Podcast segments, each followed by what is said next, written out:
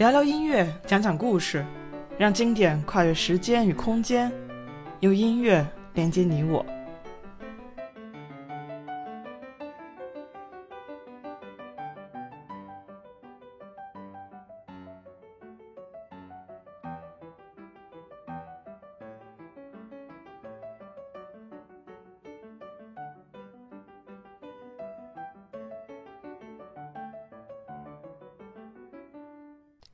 大家好，我是王一农，一名在德国的古典音乐从业者，欢迎收听一农音乐电台。上期聊到因用于电影配乐而为大家熟知的一首交响诗，今天我想接着电影音乐聊聊约翰威廉姆斯和他的《星球大战》。严格意义上来说，本期分享的不算是古典音乐。以后我也会单独开设新专辑，专门聊聊电影与古典乐。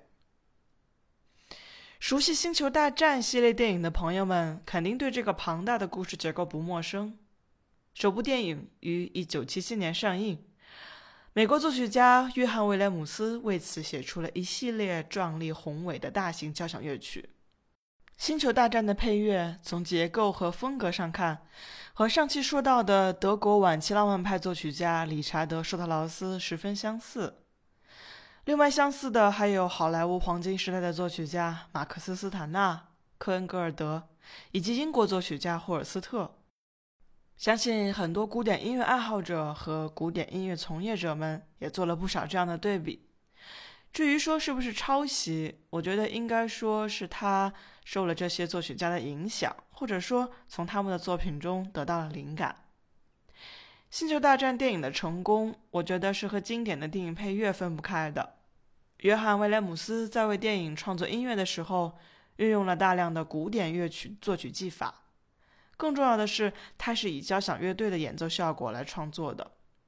丰富的配器加上逻辑复杂、缜密的乐思和科幻这一主题相结合，在当时是给全世界观众带来了巨大的冲击感。以《星球大战》为主题的交响音乐会，直到现在依然十分火爆。